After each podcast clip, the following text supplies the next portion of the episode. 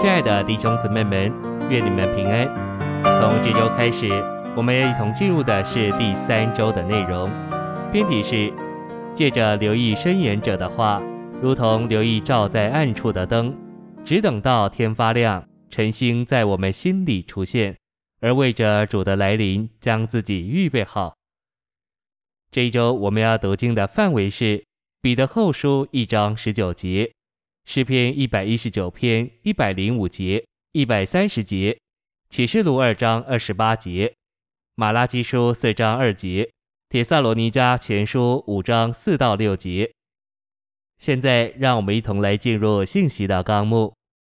第一大点，信徒留意申言者的话，乃是极重要的。第一中点，申言者的话是谁要求我们知道的事，是信徒必须留意的。第二重点，主耶稣曾嘱咐我们，对于申言者的话需要会意，这清楚表明信徒必须重视圣经中申言者的话。第三重点，教会若不够重视申言者的话，就难免在信徒中多有失去信心的、受谎言欺骗的、因无认识而灭绝的、因不警醒而忘记主的来临。第四重点。信徒若没有圣经中的预言，申言者的话就会落在黑暗里。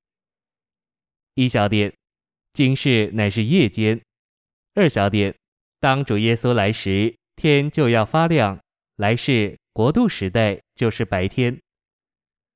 第二大点，彼得把经上的预言，申言者的话比作照在暗处的灯。第一中点，这指明今世乃是黑夜里的暗处。这世上的人都是在黑暗里行走活动。第二重点，经上宣言者的话，犹如信徒的明灯，传输属灵的光，不仅供人心思理解的字句之事，照耀在他们的黑暗里，引导他们进入光明的白昼，甚至经过黑夜，直到主显现的那日，天发亮的时候。第三重点，在主这阳光显出以前。我们需要他画的光照耀我们的脚步。第四重点，我们若留意伸延者那如灯照在暗处的话，会叫我们得着基督在我们心里出现，照耀在黑暗中。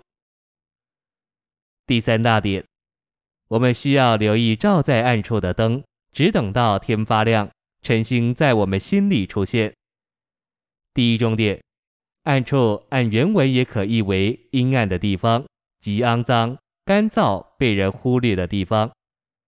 第二重点，天发亮是隐喻，说明满了亮光的时候即将来到，如同晴天破晓，有晨星于黎明前，在那些蒙光照的信徒心里出现。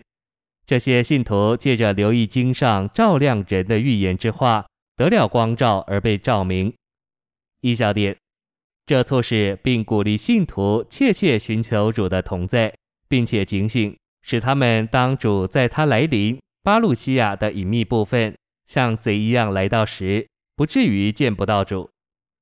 二小点，这隐喻必是将来世国度时代比作那要在主显现来临时发亮的天，那时主是公义的日头，他的光要照耀出来，冲破今世黑夜的幽暗。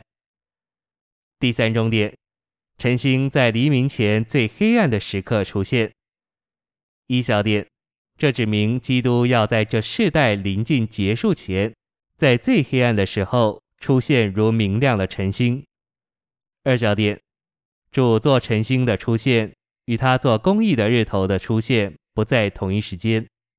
A，晨星的出现是在黎明之前，日头的出现是在天明之后。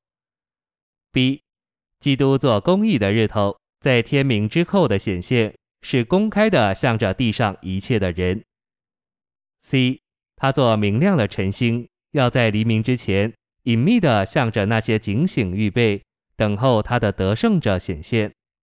D，他要隐秘的将他自己当作晨星，赐给那些爱他而警醒等候他的人，叫他们优先尝到他久离再临之同在的新鲜。